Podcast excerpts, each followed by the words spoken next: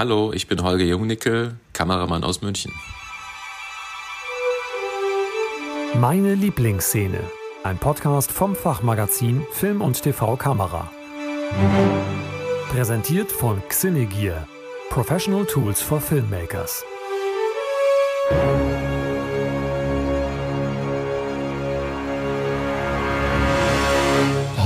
Herzlich willkommen im Podcast Meine Lieblingsszene vom Fachmagazin Film und TV Kamera.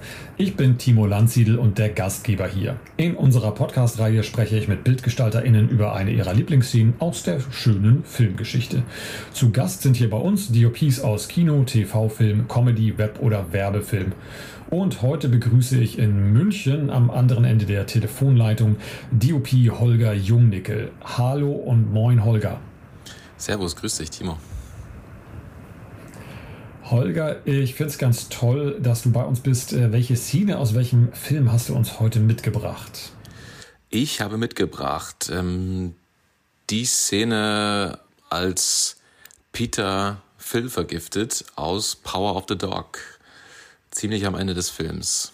Jetzt muss er fast schon an dieser Stelle einen äh, Spoiler-Alarm äh, reinschreiben. Das werde ich schon mal in die Folge reinpacken, weil das ist äh, die letzte Szene äh, des gesamten Filmes, die so ein bisschen halt, äh, über die wir nur sprechen können, wenn wir thematisieren, was tatsächlich genau darin geschieht und dass das einer der großen Twists äh, dieses Filmes ist. Genau, der Film ist von 2021. Regie hat Jane Campion geführt und die Kamera kommt von Ari Wegner. Äh, und Ari Wegner war ja damals auch äh, für den Oscar äh, für die beste Kamera nominiert. Ähm, warum ist es gerade diese Szene? Ähm, der Film bemüht sich sehr, über lange Strecken ein gewisses Machtverhältnis aufzubauen und uns ähm, ganz eindringlich zu erklären, wer schwach und wer stark ist und ähm, wer der, der, der, der, der Diktator oder das Monster auf dem Hof ist. Und mhm. ähm, das wird sich hier ganz, ganz ähm, dramatisch um 180 Grad drehen oder auch undramatisch ähm, fast schon. Ja, genau. Mhm. Und ich fand das extrem, extrem subtil, sensibel und ganz besonders halt an dieser Stelle im Film dass man das, das, wie das gezeigt wird. Und deswegen ist die mir stark in Erinnerung geblieben, genau wie der ganze Film, der mich ähm, total ähm, überrascht hat, ähm, so aus der Kalten heraus. Und ähm, ja, deswegen diese Szene heute. Ja, genau. Äh, wie ist denn die Szene aufgebaut? Wir kommen da hinein, etwa bei einem, äh, einer Stunde 46. Ähm, äh, womit geht's los? Was sehen wir als erstes und ähm, was folgt dann danach? Also wir, ich ähm, schaue noch mal kurz, wo wir herkommen, was auch nicht ganz unwichtig für diese Szene. Also wir kommen gerade aus einer Streitszene zwischen, ähm, zwischen George, äh, Phil und Peter. P äh, Phil und George sind die Burbank-Brüder auf der Ranch und Phil ist der Sohn, äh, Entschuldigung, Peter ist der Sohn von Rose, der hier ähm, äh, zu Hause ist seitdem Rose und George geheiratet haben. Ähm, Rose hat in einem Alkoholrausch ähm, die, die Fälle ähm, die, die Lederfälle von, von, von Phil an einen Indianer verschenkt und der kommt nach Haus und ist entsprechend ähm, äh, aufgeregt und ähm, empört. Ja, danach nach einer kleinen Sequenz mit Pferden und, ähm, und ähm, Berglandschaft ähm, steigen wir in die Szene ein mit einem Detail, wie eine Zigarette gerollt wird. Details spielen dem Film auch eine ganz starke Rolle. Mhm ähm, die erzählen uns tatsächlich hier viel über die Charaktere auch und ähm, die Unterschiede zwischen den Charakteren.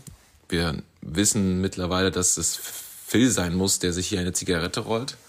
Und aus diesem Detail gehen wir raus in eine totale von der Scheune, in der in die Peter mit einer Wanne hineingeht. Genau. Auch schon mal ein ganz toller Shot wie ich finde, mit in so Dämmerungslicht, dämmernden Licht mit den Bergen dahinter stark komprimiert, wie der Film überwiegend auch mit einem längeren Teleobjektiv gedreht.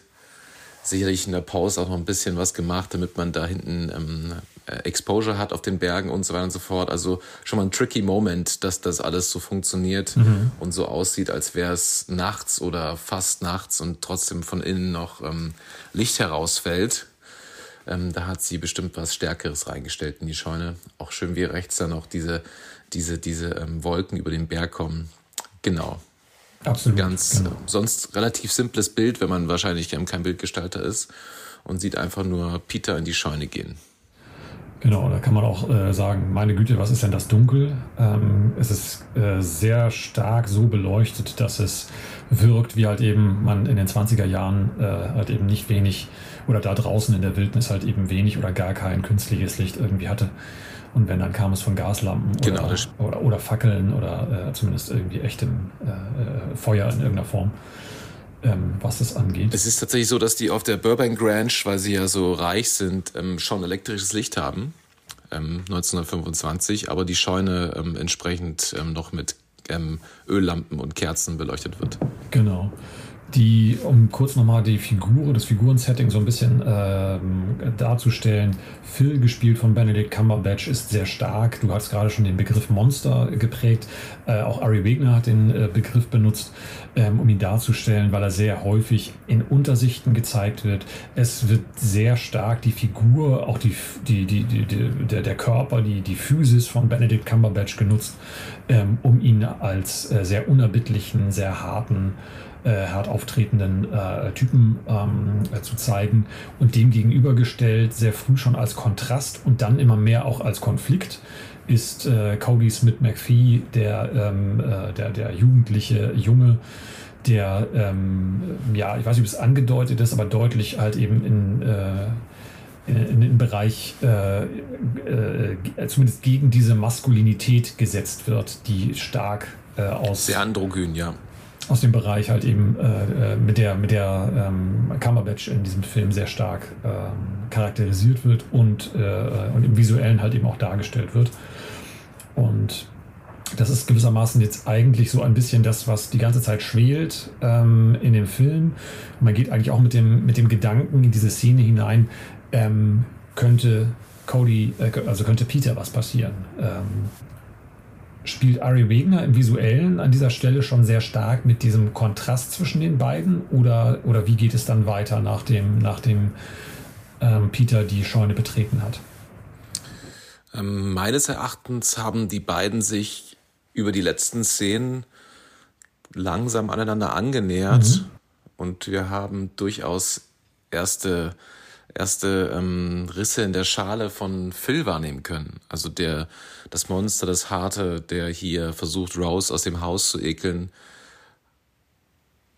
bekommt eine gewisse Ambivalenz und man weiß nicht genau, plant er was gegenüber Peter, weil er, weil er ihn vielleicht als ähm, Mittel zum Zweck benutzt, um Rose loszuwerden, oder schwelt da vielleicht was anderes, ja, also was, was irgendwie ähm, der, der Film, er hat uns, erzählt uns, er hat einen gewissen Moment auch eine gewisse ähm, Homoerotik.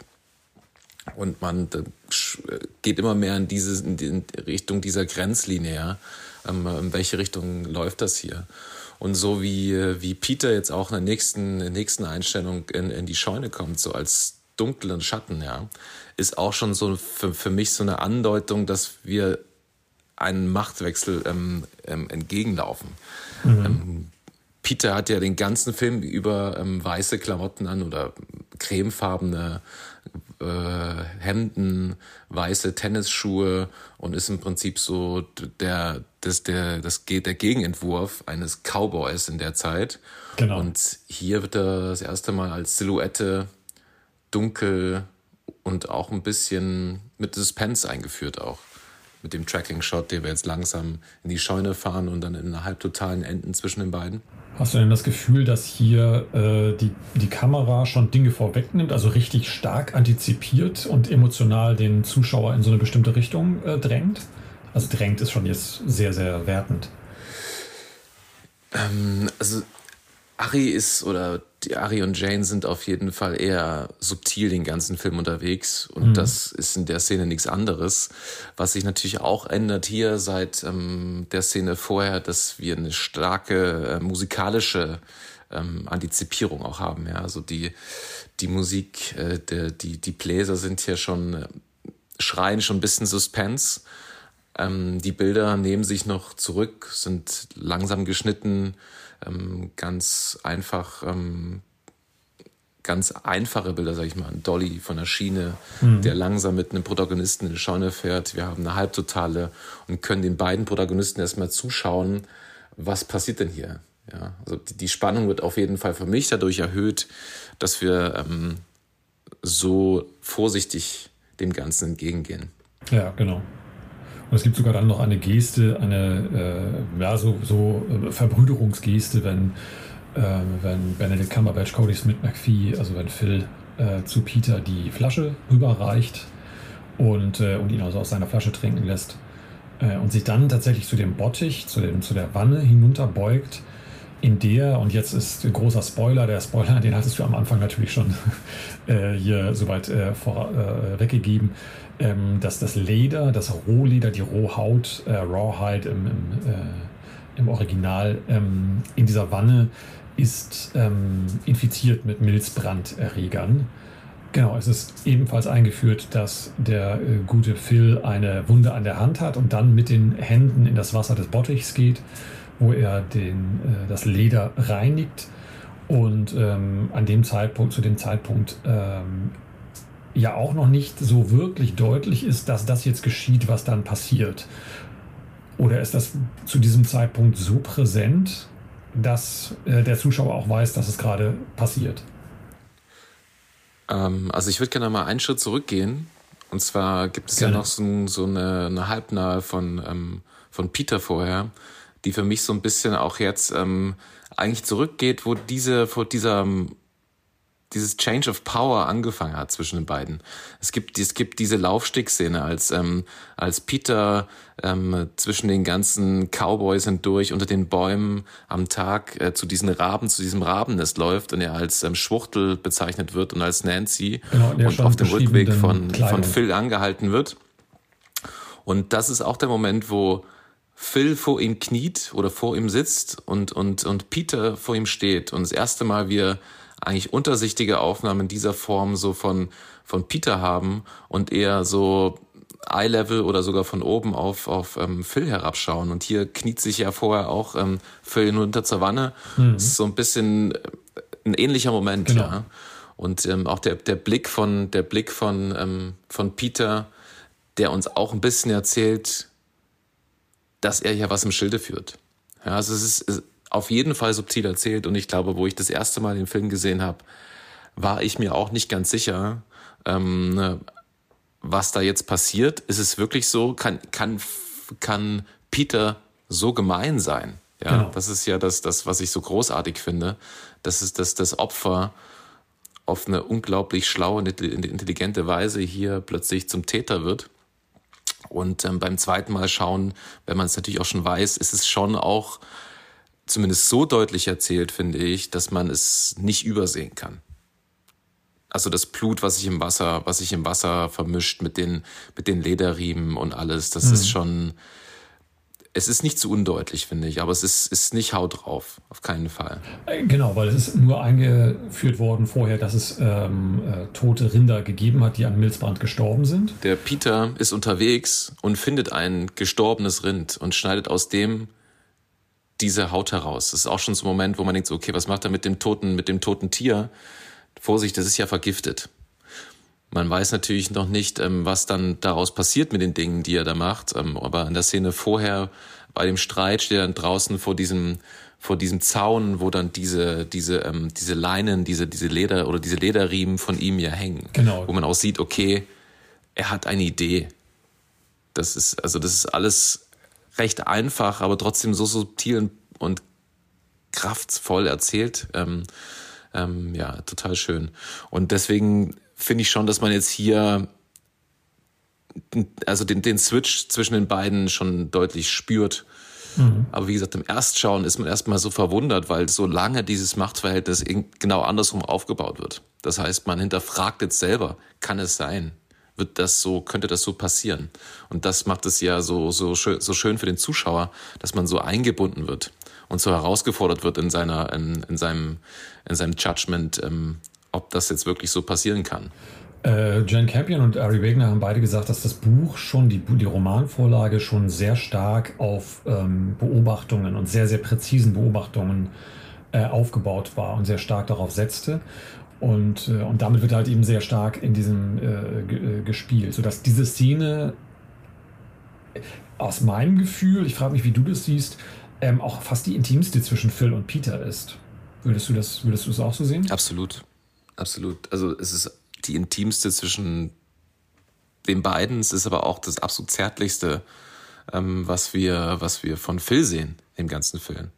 Ja, also klar, lange macht er dann nicht mehr, aber er ist ja im Prinzip, wie ich ja vorhin schon, ein Monster. Ja, es ist jemand, der im Prinzip auf die Gefühle anderer ähm, eigentlich so ein bisschen ähm, verzichtet oder sie, sie ignoriert und sein Ding durchzieht. Danach kommen wir in das, ähm, in eine, in eine Sequenz, wo das Knüpfen dieses, dieses Lederriems gezeigt wird, was auch so bisschen stellvertretend für den Stil von Ari in den ganzen Film ist, dass es ähm, so reduziert, also relativ reduziert ist. Das heißt, wir starten auf, auf Peter, schwenken langsam zu den Händen von Phil, wo auch nochmal gezeigt wird, wie stark der, der Kontakt zwischen diesen Riemen und seiner Hand mit der Wunde ist. Genau. Und schwenken zurück. Und er gefühlt jetzt vor allen Dingen beim zweiten Mal schauen, genießt ein bisschen vielleicht auch seinen Triumph in dem Moment, ja. Dieses, ähm, dass er jetzt plötzlich ähm, diese Position eingenommen hat, dass er weiß, er ist jetzt der, der hier die, die Zügel in der Hand hält, um es mal bildlich zu ja, übersetzen. Immer der Blick wieder auf die Hand, dann der Call to Action, ähm, noch ein bisschen in die Seele von, von Phil herein ähm, schauen zu können, geht er zu dem, zum Sattel, zu einer, zu einer Art Schrein, den, den Phil von dem Bronco Henry errichtet hat, seinem Freund, der gestorben ist, der witzigerweise auch wieder eine Anspielung in meines Augens ähm, zwei Herzchen an seinem, an seinem, an seinen Sporen hat. Stimmt, ja. Von den Stiefeln. Auch so eine ganz subtile Sache, die uns erzählt, Gibt es sowas wie Homoerotik ähm, in den 1920er Jahren ähm, in Montana? Ja, und vor allem, äh, dass es diese ja durchaus äh, männlich konnotierte äh, Cowboy-Attitüde äh, einfach, einfach bricht. Und eigentlich relativ deutlich mit, den, mit diesen Herzen. Ja, es wird aber nicht, es wird halt nicht so extrem auserzählt. Es wird halt einmal gezeigt und dann darfst du das für dich ähm, sehen und darfst damit machen, was du möchtest, aber es wird nicht wie jetzt im, im, im Classic Hollywood Kino ähm, dreimal gezeigt, damit auch jeder wirklich jetzt verstanden hat, dass es uns darum geht. Das ist, ähm, das ist hier ganz anders, ja. Dann haben wir eine einfache Schuss-Gegenschuss-Situation zwischen den beiden, die, ähm, wo auch Phil Peter eine Zigarette drehen lässt. Eigentlich seine Aufgabe, was er immer selber macht. Ist auch ein bisschen überraschend, dass ähm, Peter überhaupt Zigaretten drehen kann. Phil geht weiter seiner, seiner Arbeit am Seil nach und ähm, massiert quasi die ähm, möglicherweise infizierten Lederriemen Bakterien da in, sein, in seine Hand. Vielleicht auch nochmal ein guter Moment, ähm, über das Licht von Ari zu sprechen hier. Das ist ähm, eine, also eine Scheune, die mit Öllampen oder Kerzen beleuchtet wird. Das heißt super spärlich, ähm, dunkle Hintergründe, natürlich an sich erstmal ein Traum ähm, außer dass man natürlich irgendwo diesen schmalen Grad finden muss zwischen wie schön darf ich das leuchten, ohne dass, also, dass der Zuschauer entlarvt, dass das hier auf keinen Fall mehr Kerzen sind und ähm, wie hart muss ich werden, ja. Was dann aber auch immer so schön bei ihr ähm, oder ähm, anders als bei vielen anderen daherkommt, sind diese, diese Uplights, also Licht, das von eher tief äh, in die Augen ähm, oder Augenlichter mhm. setzt bei den Protagonisten, was man auch wieder bei Peter so schön sieht, was ihm auch so ein bisschen jetzt das, dieses ähm, so ein böses Anglitz gibt. Ja, dieses tief gesetzte Licht. Es macht ihn irgendwie ähm, ein bisschen gruseliger auf eine Art und Weise. Und dann kommt eine, eine Einstellung, nachdem ähm, Peter gefragt hat, ob er denn mit ähm, das, ob Phil mit Bronco nackt die Nacht verbracht hätte und er darauf nicht antwortet und wir wieder auf ein Detail schneiden, wo mhm. Phil einen Lederriemen in ein Geflecht einführt. Es hat für mich was total Fallisches bekommen beim zweiten Mal sehen. Also so ein bisschen die, die, die, die, die Verbildlichung von, dass es da wahrscheinlich Sex gab. Ohne dass irgendjemand was sagen muss. Und das ist auch wieder so, so genau. extrem toll, subtil aus der Szene heraus gemacht. Ähm, großartig. Einfach großartig, wirklich. Das ist hier unglaublich diffizil, ähm, wunderbar äh, beleuchtet, wie du, wie du gerade schon sagtest. Tatsächlich bekommt äh, Cody Smith McPhee ausschließlich dieses äh, Licht von unten und äh, geht dann mit den Händen, wenn er zum Beispiel die Zigarette dann dreht und mit den Lippen befeuchtet, mit der Zunge befeuchtet, ähm, verschwindet sein Gesicht fast im Dunkeln. Und dabei hält er die ganze Zeit den Blickkontakt zu Benedict Cumberbatch. Und Cumberbatch bekommt in dieser, in dieser Frage-Antwort-Geschichte, bekommt er noch so einen leichten Kicker irgendwie, aber auch in keiner Weise, dass die beiden sich vom Hintergrund irgendwie trennen würden durch einen Haarkranz oder sowas, sondern das ist alles, dadurch wird es aber auch sehr, sehr intim, weil der Hintergrund verschwindet und, äh, und alle beide halt eben äh, wirklich nur miteinander und für sich irgendwie da sind und die Welt um sie in diesem Moment ähm, äh, verschwindet. Ich habe das jetzt beim wiederholten Schauen auch nochmal ähm, interpretiere ich das, also auch die, gerade die Blicke von Peter zum Beispiel sehr, äh, äh, sehr stark in die Richtung, er weiß halt nicht, ob das funktionieren wird. Weil es kann natürlich sein, dass das, äh, also es ist wahrscheinlich, aber ob das wirklich dann so hinhaut, weiß, weiß man halt eben ich, nicht. Also ich glaube schon. Er ist ja, er studiert ja Medizin. Er weiß ziemlich genau, was er da tut. Also ich, ich habe das so interpretiert, dass das einfach ein genialer Plan ist. Ja, und diese, diese, diese Art und Weise, wie er hier auch dann mit Phil umgeht und dann jetzt ja am Ende der Szene der Höhepunkt eigentlich mit diesem Extreme Close-up, in dem Peter Phil die Zigarette an die Lippen hält und der damit mit seinen Fingern Kontakt zum harten Cowboy Phil bekommt, nimmt in meinen Augen, damit nimmt der Phil jegliche Möglichkeit, ihm irgendwelche Motive zuschieben zu können oder irgendwelche Schuld. Phil verliebt sich in meinen Augen in dem Moment eigentlich in Peter, wenn er es nicht schon längst hat. Weil ist es auch in diesem Laufsteckmoment passiert, dass er sich in diesen, diesen mhm. Jungen verliebt hat. Und ähm, Peter weiß das und nutzt es aus. Und das ist, ähm, damit stellt er sich im Prinzip auf das, dieselbe Ebene, wenn nicht sogar ähm, tiefer als das, was Phil die, die letzten Monate da mit Rose hat veranstaltet. Von daher, also ich finde schon, dass, dass Peter. Genau. Sicher ist er sich sicherlich nicht, aber er weiß ziemlich genau, was er da tut und er weiß auch, dass wie ansteckend diese Krankheit ist. Und ähm, ja, genau. Also, dass er, dass er genau weiß, was er tut und das auch beobachtet ja die ganze Zeit und dass der Blick ein anderer ist als einfach nur der äh, des äh, interessierten ähm, Cowboy-Anwärters, als, als der sich äh, ausgibt äh, zu Anfang der Szene, dass er von ihm lernen möchte und so werden möchte wie Phil. Ähm, und das was ist ja auch nicht, genau. Und, so paradox ist, er sagt ja in der Szene ja. noch, als er sagt, äh, als Phil ihn fragt, warum hast du, warum hast du Lederriemen? Ähm, sagt Phil, äh, sagt Peter, weil er so sein möchte wie er. Und in dieser Szene wird er eigentlich zu Phil, wenn man so will. Genauso wie damals, ähm, als, als Phil im selben Alter Bronco Henry kennengelernt hat und dort wahrscheinlich auch seine Transformation durchgemacht hat. Zu diesem Menschen, der er jetzt ist. Obwohl ich auch bei, bei, bei Phil, also Benedict Cumberbatch, schon auch diese zweite Ebene spüre, auch wenn er die ganze Zeit das, das Monster ist. Er hat ja in Yale studiert, wie wir bei dem Essen erfahren, als die Eltern da sind. Und er hat ja, ist ja, ist ja genau, kein, ja, ja. kein dummer, grober Mensch.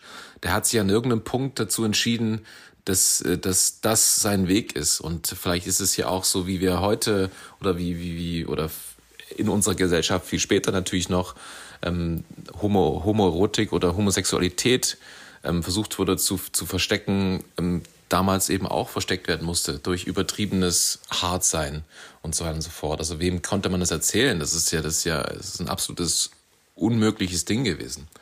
Und plötzlich gibt es da einen Menschen, der das eventuell, ja, der das sieht, der das versteht.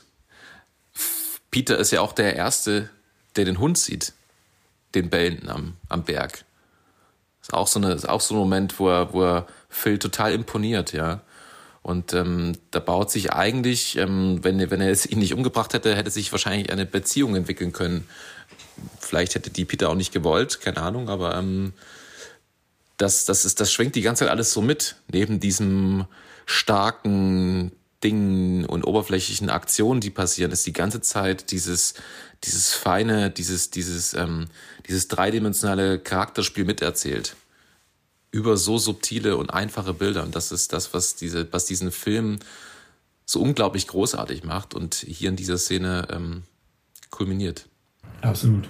Und der gute äh, Benedict Cumberbatch ist fantastisch da besetzt. Also überhaupt, weil er beides, beides rüberbringen kann und vor allem in jeder, in jeder einzelnen Szene, wie du gerade schon sagtest, ähm, diese beiden Facetten ähm, verkörpern kann und jetzt nie der Hau drauf Dwayne The Rock Johnson äh, Typ irgendwie ist. Das wäre äh, also für die, für die Rolle auch überhaupt nicht irgendwie passend, aber auch nie wirklich als der ganze Cowboy so richtig gesehen äh, wird. Der wirkt auch, wenn er, wenn er, so in meinen Augen, der wirkt auch, wenn er da durch die äh, Cowboys geht ähm, oder die herum äh, habe ich immer das Gefühl gehabt, der, der wirkt auch so ein bisschen wie ein Fremdkörper.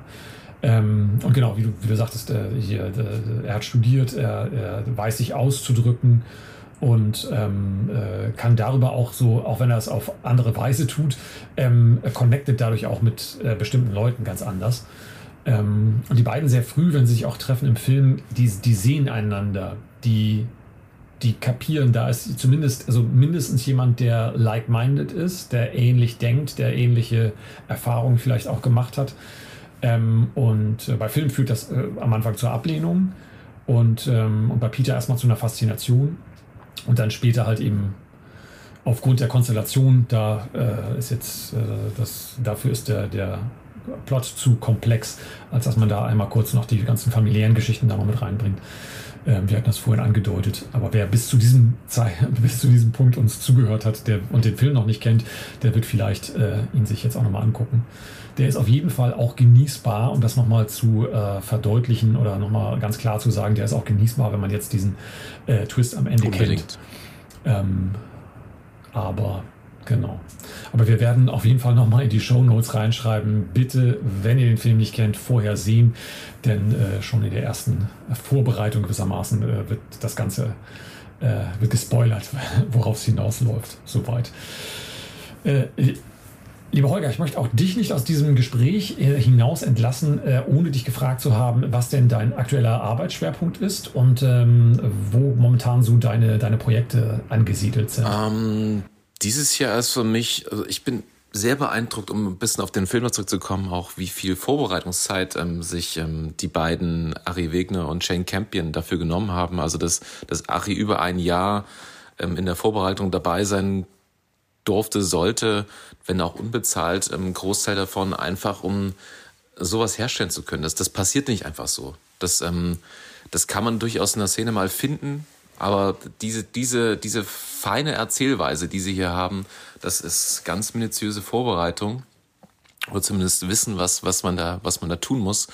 Und deswegen habe ich auch dieses Jahr mich dazu entschieden, ein bisschen mal auf die Bremse zu treten ähm, und äh, nur für kürzere mhm. Projekte Werbung, Musikvideos und so weiter und so fort ähm, zu drehen und bereite gerade schon drei Kinofilme für nächstes Jahr vor.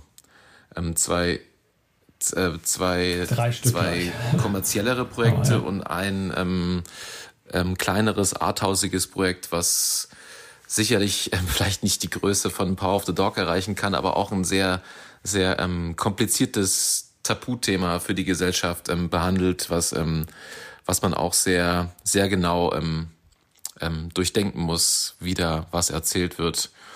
Und da beeindruckt mich doch immer wieder auch, oder das ist das, was, was ich in den letzten Monaten, Jahren für mich eigentlich entdeckt habe, dass die kleinen Mittel und die genau erzählten Dinge eigentlich viel, viel stärker sind als ähm, großes Getöse, wilde Kamerafahrten und so weiter und so fort. Die kann man leider nicht immer weglassen. Die machen ja auch Spaß ähm, herzustellen. Aber das sind dann doch, mhm. ähm, sind halt so Achterbahnfilme, ja, so Rummel, ähm, Kino, Kino im Sinne von Entertainment.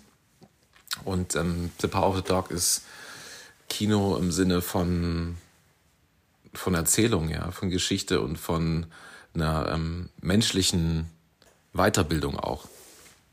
Für mein Empfinden. Absolut, ja.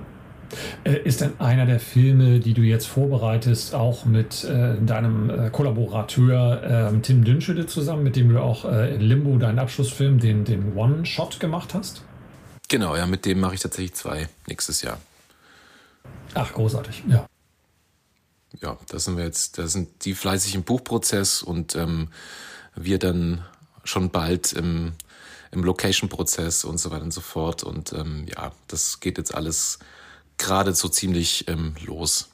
Und das ist schön, dass man sich da so drauf konzentrieren kann und darf und dann halt nicht so zwing, zwangsläufig durchzuhasten, wie es dann doch bei dem einen oder anderen Projekt dann auch mal passiert oder gerade bei so Fernsehprojekten, wo ich jetzt auch mal eins gemacht habe, man eigentlich von allem zu wenig hat. Und gerade Zeit ist was, das, das holst du nicht mehr auf. Das ähm, endet dann Absolut, darin, dass, ja. ähm, dass, die, dass die Sachen nicht so genau sind und ähm, mit ein bisschen Glück dann nicht schlecht. Aber ähm, ja, Ari und Jane haben das auf jeden Fall sehr, sehr gut vorgemacht, ähm, was, man, was man erreichen kann, wenn man den Kreativen ihre Zeit gibt. In Anbetracht der Tatsache, dass es so wenig Zeit äh, manchmal für Projekte gibt, wo findest du denn die Möglichkeiten und wie kannst du Szenen und auch die Arbeit von äh, Ari und Jane als Inspiration für deine Arbeit nutzen? Gab es da schon Szenen, die du gedreht hast, wo du dich auf diesen Film bezogen hast? Ähm, tatsächlich ähm, taucht natürlich ähm, so ein Film wie Power of the Dog immer mal wieder auf, wenn man über bestimmte Dinge redet. Ähm, ich habe jetzt per se noch keine Szene oder irgendwie was als Inspiration genommen. Ich habe vor allen Dingen ähm, die Art und Weise, wie der Film erzählt, geschichtlich und auch ähm, ähm, bildlich natürlich ähm, als, als, als wunderbar empfunden und ähm, versuche mich immer daran zu erinnern, dass man nichts überhastet und dass, dass eben Dinge ihre Zeit brauchen. Ja, und dass, dass es sowas mhm. ist, was man, also das ist ein Traumfilm, würde ich mal so sagen. Also wenn ich irgendwann mal in meiner Karriere ähm, sowas in die Richtung ähm, machen darf, so ein tolles Setting mit so extrem wahnsinnig ähm, talentierten und ähm, äh, ja auch äh, übermäßig äh, guten Kreativen zusammenarbeiten darf, dann ähm, hoffe ich, dass ich genauso wie Ari einfach sage, okay, I'm in, egal was ist. Genau. Ähm, das ist es. Und ähm, bis dahin muss man sich, ähm, die Philosophie beim Arbeiten ist, glaube ich, ganz wichtig. Man ist ja nicht nur für einen selber, sondern man überträgt das ja auch aufs Team auf die engsten Kollaborateure, aber auch auf die, auf die Crew, die man am Set hat. Und ähm, diese Ruhe, Besonnenheit, zu wissen, was man tut, ähm, das hilft allen, dass man auch, wenn es anstrengender wird, Spaß bei der Arbeit behalten kann. Das ist, glaube ich, eine Sache, die ich aus dem Film und aus den vielen, ähm, vielen Podcasts, die ich auch über, ähm, über Ari ähm, gehört habe, oder zu dem Film mir mitnehmen mitgenommen habe. Das ist ein wunderbares Schlusswort. Ja. Wir können zwar noch stundenlang vor allem über diesen Film und auch über die weiteren Werke von Ari Wegner weitersprechen, aber äh, wir, sind am, wir haben immer eine leichte Zeiteingrenzung. Herzlichen Dank, lieber Holger, äh, dass du uns diese Szene mitgebracht hast und äh, uns Einblicke, deine Einblicke in diesen Film gegeben hast. Sehr gerne, Timo. Und ich hoffe, dass wir in äh, naher Zukunft wieder gemeinsam über Filme fachsimpeln können. Vielen Dank. Das würde mich sehr freuen. Gerne. Meine Lieblingsszene ist ein Podcast vom Fachmagazin Film und TV Kamera. Moderation und Produktion Timo Landsiedel. Musik Kevin MacLeod, The Curtain Rises. Wir bedanken uns herzlich für die Unterstützung bei unserem Sponsoren Xenegear. Professionelle Ausrüstung und Schulungen für Profi-Filmemacher. Mehr Informationen und die begleitende Reihe im Heft finden Sie unter film- und tvkamera.de. Wollen Sie keine Folge mehr verpassen? Dann abonnieren Sie den Podcast auf film- und tvkamera.de slash podcast.